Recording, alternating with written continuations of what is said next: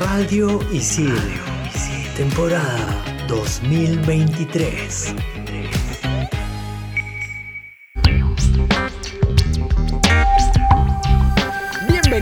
Bienvenidos a Expansión Geek por Radio Isil. Yo soy Gustavo, más conocido como Tungling, y en este programa vamos a empezar hablando del gran juego Song of the Forest. Buenas, buenas, Sabi la Tortuga por acá reportándose para contarles que hablaremos de la película del año, Guardianes de la Galaxia, volumen 3. Y yo soy Hulz, más conocida como Hulz Rex, y en el último bloque Sam y yo vamos a fangirlear un poco porque hablaremos del Apple Watch Serie 8. Manda partida.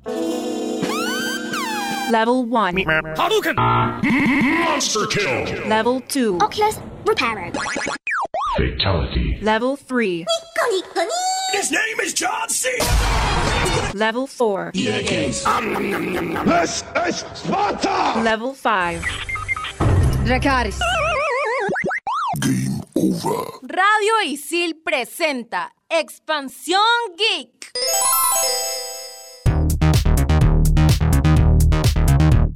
Chicas, ¿cómo están? ¿Están con todas esas energías positivas? Sí, yo siempre tan astral, tan positivo, tan, no sé, cha- chamán, no sé cómo llamarme. Pero sí, así tenemos que empezar, con toda esa, esa positividad, con todas esas estrellas alineadas, qué sé yo. Pero, ¿cómo están? Cuéntenme. Aquí la, la gurú del- de la astrología era Sammy. ¿Qué ha pasado? ¿Qué ha pasado? Yo Le he siento que... contagiado, le he contagiado a Gus. No, este es el Gus de otro multiverso. ¿ah? raro, raro. Pero bueno, eso lo dejamos para el segundo bloque. Soy el mismo, ¿ah? por si acaso. Quizás he expandido su- mi mente. Me encanta, pero estoy bien y estoy lista para hablar de los hijos del bosque.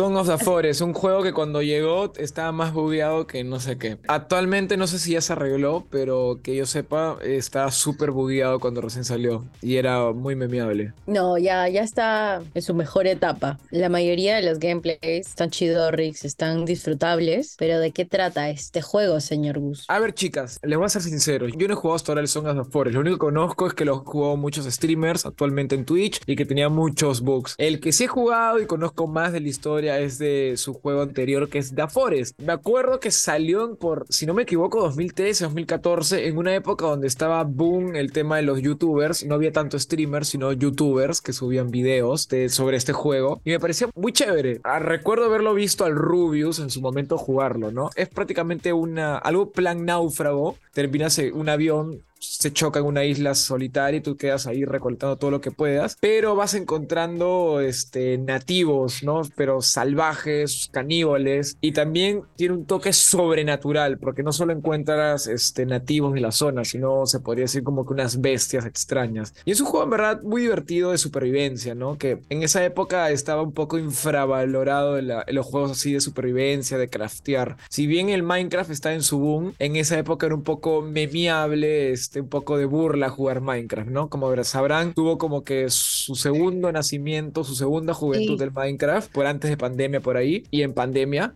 Y bueno, actualmente pues los juegos de craftear, de supervivencia, pues a raíz de ese, de ese boom de nuevo de Minecraft, pues ayudó a que The Forest y obviamente su secuela tenga ese, ese gustito para la gente, ¿no? Que digan, oye, qué chévere, quiero jugar un juego de craftear, su- eh, supervivencia, pero de este estilo, ¿no? Un poco con terror, en una isla, como un náufrago, pero un poquito más hardcore. Oye, me encanta. Es bien chévere. Y obviamente no solo lo puedes jugar solo, puedes jugar con tus amigos, ¿no? Cada uno de su computadora y, y cada uno tiene su partida y se juntan y pueden crear una aldea, sobrevivir y etcétera, etcétera, etcétera. Mira, justo ahorita estaba como buscando así para leer comentarios de la gente que sí, sí ha tenido experiencia con el juego y he encontrado uno, o sea, que le ha puesto 9 de 10 en Steam. Eh, De hecho, en Steam tiene un 9 de 10 con un montón de comentarios de gente que ha hecho el pre-save y todo. Y dice que eh, el chico que se llama, no voy a decir su nombre porque su nombre está rarazo, pero dice que empezó una partida multijugador con amigos, o sea, para que le ponga 9 de 10 lo ha disfrutado un montón, ha escrito un montón y cómo pasarla. Dice que lo han atacado desde monos caníbales. Gus dijo, en el bosque vas a encontrar cosas sobrenaturales y básicamente tienes que sobrevivir y recolectar cosas para que no te pase nada malo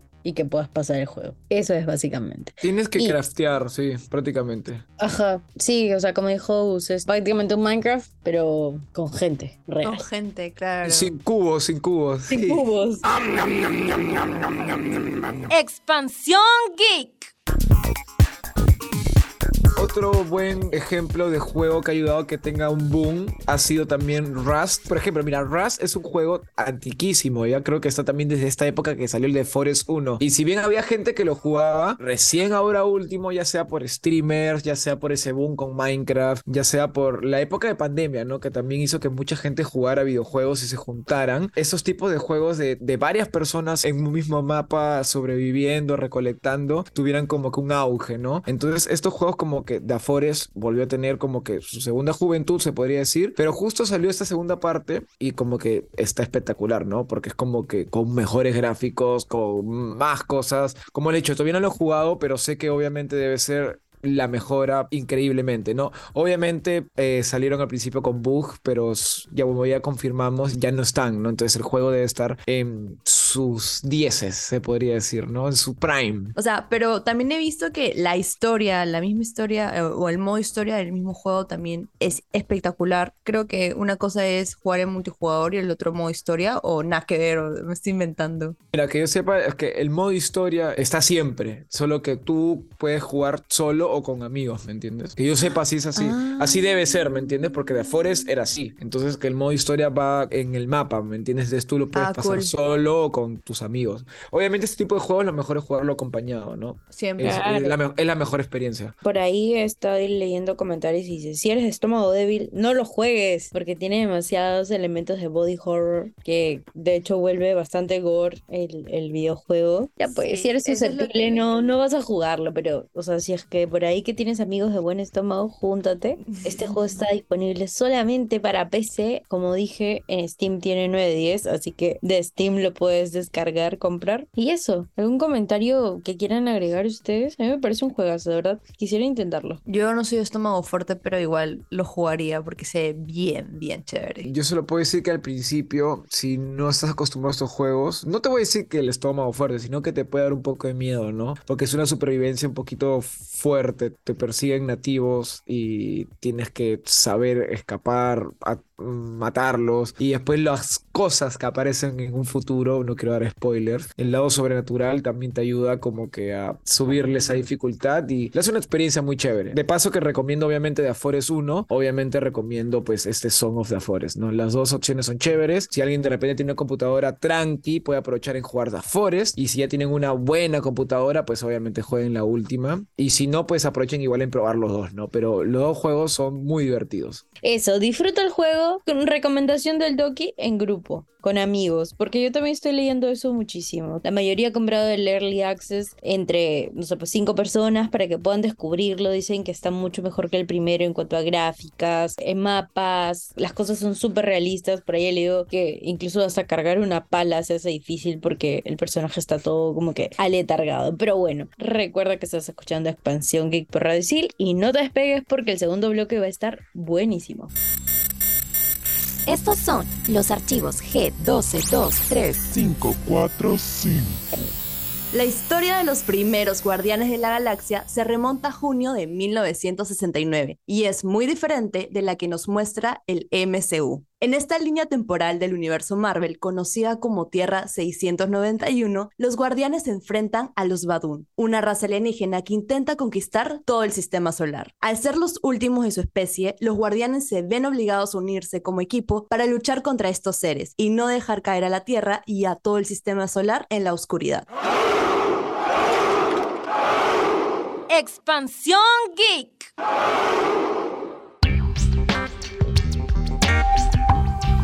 Gente, ¿están listos para hablar de ese tema? Porque yo personalmente no estoy lista. Siento que he esperado tanto tiempo esta peli que aún no la vemos, pero sabemos a la perfección de qué va, sabemos qué es lo que va a pasar, sabemos todo, todo, todo. Estamos hablando de Guardianes de la Galaxia, volumen 3. Yo no estoy lista. Hasta ahora todas las fuentes dicen que ya es la última peli, que ya no van a sacar más pelis de Guardianes de la Galaxia. Tengo mucho miedo, por eso estoy como con varios sentimientos encontrados. O sea, de hecho, también es la última peli de James Gunn con Marvel, porque de ahí se nos traslada a DC, así que eso también es feeling. Sí, Esta película se ha hecho esperar un montón, justo lo conversábamos. Tenía como para estrenarse en el 2022. Temas de presupuesto, temas de producción, se alargó, se alargó, diálogo, diálogo, cha, cha, cha, cha. Y ahora pues, 2023, por fin la vamos a tener. Y sí, todo apunta a que va a ser una película de estas que te va a llorar. Aunque siento que todas las Guardianes de la Galaxia me han hecho llorar. Y yo he conectado un montón con estos personajes. Yo cuando decía que no estoy lista para hablar de esta peli es por eso, porque creo que vi los primeros minutos de Guardianes de la Galaxia, la primera, y ya estaba llorando,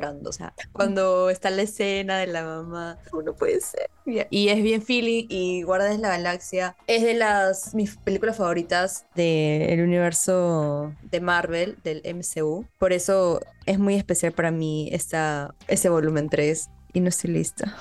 A ver, sobre Guardianes. Si no es mi película favorita del MCU, te estará en un top 3 fijo. Guardianes 1. Obviamente Guardianes 2 le tengo un cariño, ¿no? Pero me gusta más la primera. Eh, Guardianes me pareció muy espectacular. Porque para empezar me acuerdo que llegaba con crítica. No crítica, pero a ver, estamos en una época donde recién estaba el tema de los Avengers y todo eso. Y como que nos habían acostumbrado que era un mundo pues, bueno, no era realista porque había un Thor, no un dios, pero igual como que sentías que de ahí no iba más, o sea, que hubieran como que extraterrestres, más mundos, era como que decías, uy, ¿para dónde se está yendo estas películas de mar? Que haya mucha fantasía, que estaba bacán que lo metan lo más real posible, pero James Gunn supo mostrarnos una buena historia, metiéndonos más galaxias, más universos, mundos extraterrestres, planetas, y era como que estaba bien implementada la película, o sea, la historia cayó bien, que al principio tú decías, ¿qué va a ser esto? Ni los conozco porque literalmente la, ni hasta los que leían creo que cómics los conocían bien. Entonces como que cayó, cayó súper bien, la gente le encantó, le dio un boom nuevo a los guardianes, ya no solo en películas, sino en cómics, en juegos, en todo. Y es como que lo que más gustó. Estamos hablando que se retrasó la tercera película y era obviamente por los problemas que tuvieron con James Gunn en su momento. Y polémica, una polémica en verdad tonta para mí. Pero bueno, lo bueno es que regresó y yo fui el primero que me alegré porque yo quería que terminen esta trilogía. Yo ya tengo mi entrada listo para verla en estreno. Entonces estoy muy emocionado, estoy muy emocionado. Yo dije, algún día va a llegar este momento y ya llegó. En verdad también de paso quiero decir que rápido pasa el mundo, en ver la vida, todo el tiempo. No sé. ya se pone. Hace unos años decía, oye, ¿cuándo se estrenará? ¡Wow! 2023. Es que sí, falta un montón, falta un montón. Me pasó lo mismo con los retrasos, ¿no? Porque pensábamos que iba a estar para finales de 2022 y ya. 20, 2022. primero dijeron 20, después 21, 22, y estamos ya 23 y wow, ya estamos. Eh, lo que dice Gus es verdad. Siento que Guardianes de la Galaxia ha conectado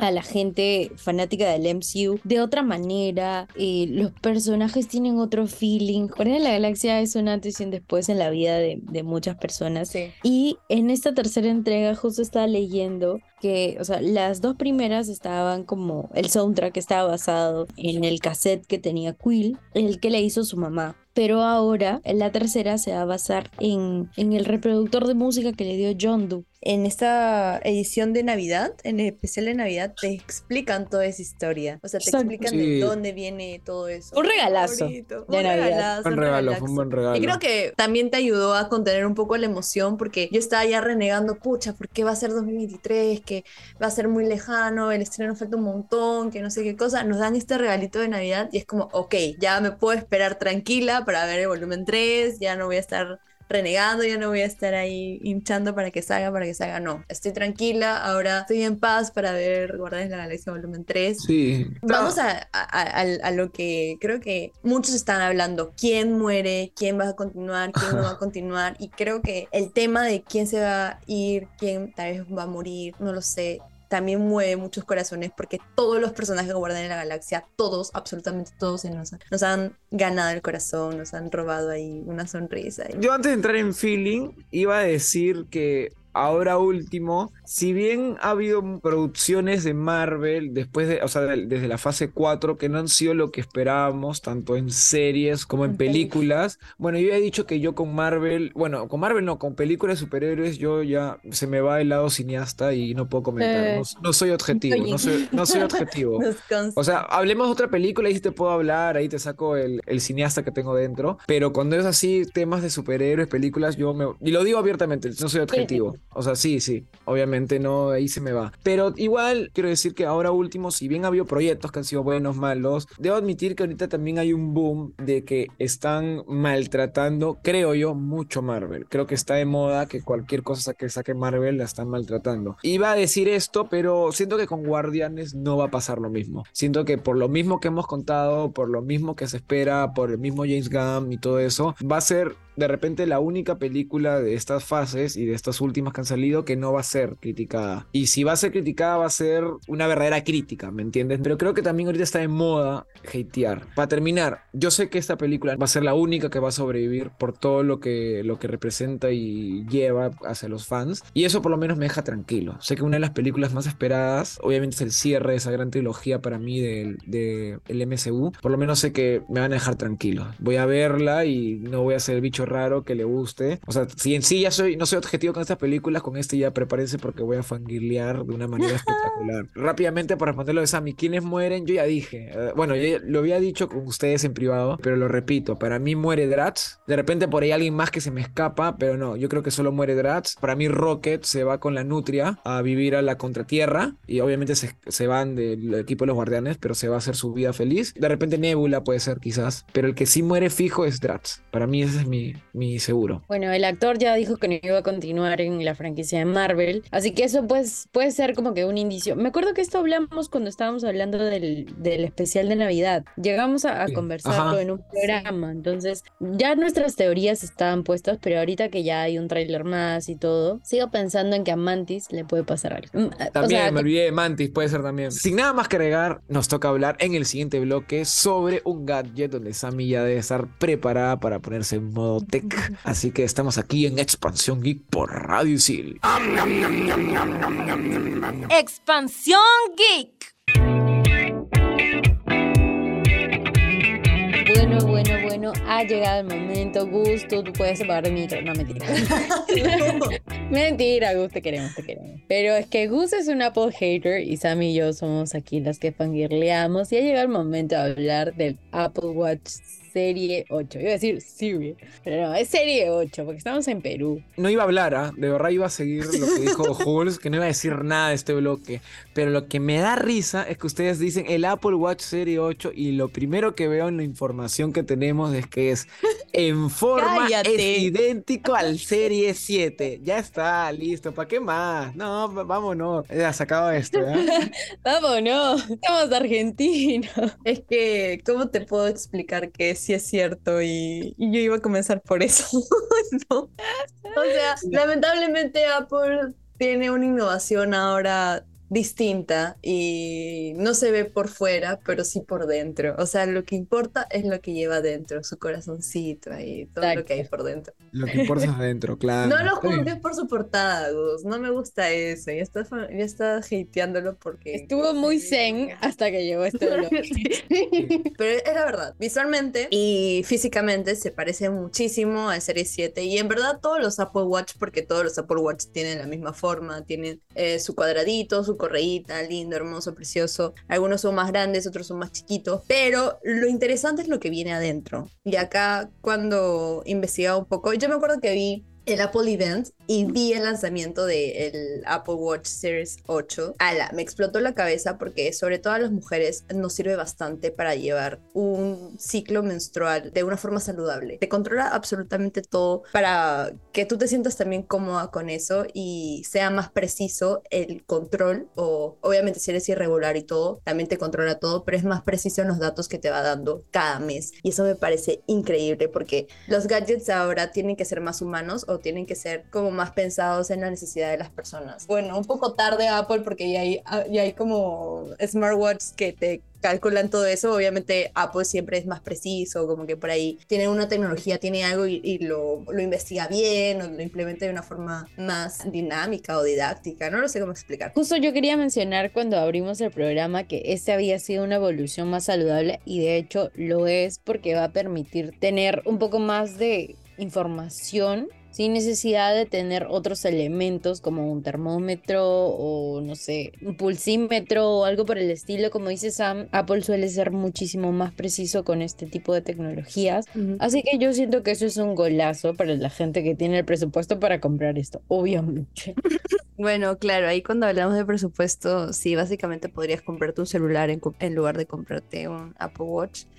Bueno, algunos también dicen que es innecesario porque es un reloj más y solo lo necesitas para ver la hora y todo eso, pero realmente si quieres tener un estilo de vida o mejorar tu estilo de vida, es una inversión a largo plazo. Lo chévere es que cuando tienes un iPhone y tienes un Apple Watch, le puedes sacar el jugo al máximo. Obviamente si tienes un Apple Watch y por ahí tienes un Android, no le puedes sacar el jugo al máximo o como que no se sincroniza tan rápidamente, pero creo que la ventaja de usar Apple en general es que la conexión que tienes con todos tus dispositivos, no sé, si tienes una Mac, si tienes un iPad, si tienes un iPhone y tienes un Apple Watch, o sea, si tienes todo ese ecosistema, es bien fácil de llevar tu información. Por ejemplo, yo en mi, en mi iPhone tengo estos circulitos que se van cerrando, no sé cómo explicarlo, pero son círculos que cuando tú te mueves o caminas se van cerrando, entonces te avisa cada vez que no has cumplido como tus objetivos diarios saludables.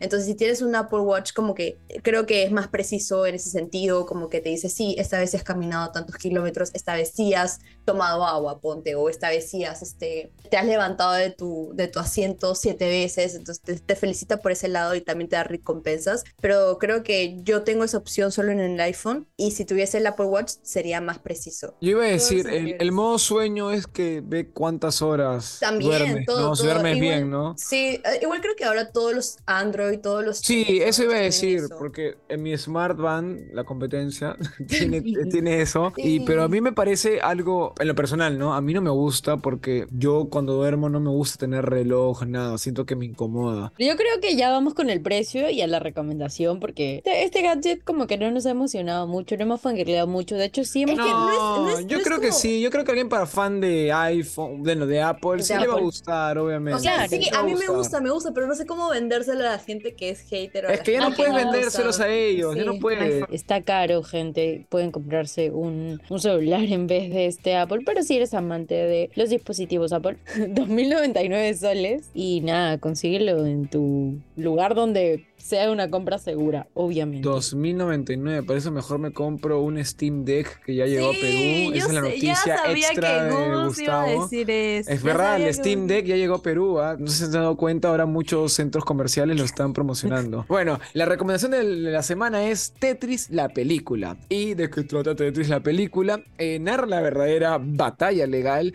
para asegurar los derechos intelectuales del gran y legendario juego Tetris. ¿Han jugado Tetris alguna vez en su vida? Obvio. ¿Quién no jugó Tetris? O sea, es el legendario Tetris. Todo el mundo ha jugado Tetris. su vida Hasta hay Tetris con poderes actualmente, pero sí. Me acuerdo que un amigo lo decía así, "Meme, yo juego Tetris con poderes. Y era, parecía chiste, pero era verdad, hay Tetris con poderes. El Tetris que salió Game Boy, el o sea, la primera consola portátil, o no, no es la primera, pero la que sí impulsó a Nintendo en este mundo de las portátiles, uf, la rompió el Tetris. Y era una idea muy simple, ¿no? Pero como ese juego de puzzle, porque es un juego de puzzle, Mm. eh, llegó actualmente hasta torneos, porque hay torneos, hay Sí. es- eSports del Tetris, y en verdad es alucinante. La gente lo juega todavía con el control de Nintendo clásico y al revés, porque así tienen formas de jugarlo más clásico, o sea, de una manera única. No sé, ahí es gente pro, pero si quieren saber más de este mundillo, vean la película y también si se pegan, jueguenlo de nuevo, o también pues vean torneos por YouTube o por stream, creo que también hay. Es un juego que en verdad no sé, ¿qué te podría decir, así como el Mario ha hecho historia, el Tetris, aunque no lo crean, ha hecho historia. De tal forma que, como Mario tuvo su película, Tetris también tiene su película. Listo, chicas. Sin nada más que agregar, nos queda la hora del adiós. Tenemos que despedirnos. Ha sido un programa genial. Hemos hablado de videojuegos, de películas eh, y hasta de Apple. Yo soy Gustavo, más conocido como Tongling, y me despido diciendo que jueguen Song of the Forest, como les dije en el bloque 1, y también que le den una oportunidad a The Forest, porque si bien no todos tienen una supercomputadora y les va a entrar el juego Song of the Forest, así que una solución para que de repente puedan ir probando el juego, digan algún día tendré mi supercomputadora y podré jugarlo. Jueguen The Forest, que no pide tantos gráficos y podrán divertirse mucho. Y obviamente, jueguenlo en grupo, jueguenlo con sus amigos, aprovechen alguna oferta de Steam y cómprenlo baratito y a disfrutar ya sea The Forest o Song of the Forest. ¡Chau, chau! Va, por aquí Sammy la tortuga se desconecta. Ay, sí, se desconecta muy triste. O sea, ha sido programón y todo, pero Guardianes de la Galaxia Volumen 3 me ha tenido en una crisis existencial desde que anunciaron que iba a salir. Pero nada, este, con toda la emoción de obviamente verla, véanla con ojos de fans, por favor, háganos caso, véanla con ojos de fans, disfrútenla. Se quedan hasta el final, nada que se van tempranito ni nada. No, no, no. Se me quedan hasta el final, hasta que se apague el- el- la pantalla del cine. Hasta ahí. Que se los boten de una patada a todos. Sí, Sí, sí, sí, sí. hasta que los voten, porque ya tienen que limpiar. Hasta ahí se tienen que quedar. Yo me despido y conmigo hasta un próximo episodio. Bye bye. Y a mí no me queda nada más que decirles que si eres un Apple Lover puedes conseguir desde ya la Apple Watch Serie 8. Solo eso. Yo soy Jules, más conocida como Jules Rex. Recuerda que esto fue Expansión Geek por Radio Isil. Chau, chau. Chao. Adiós.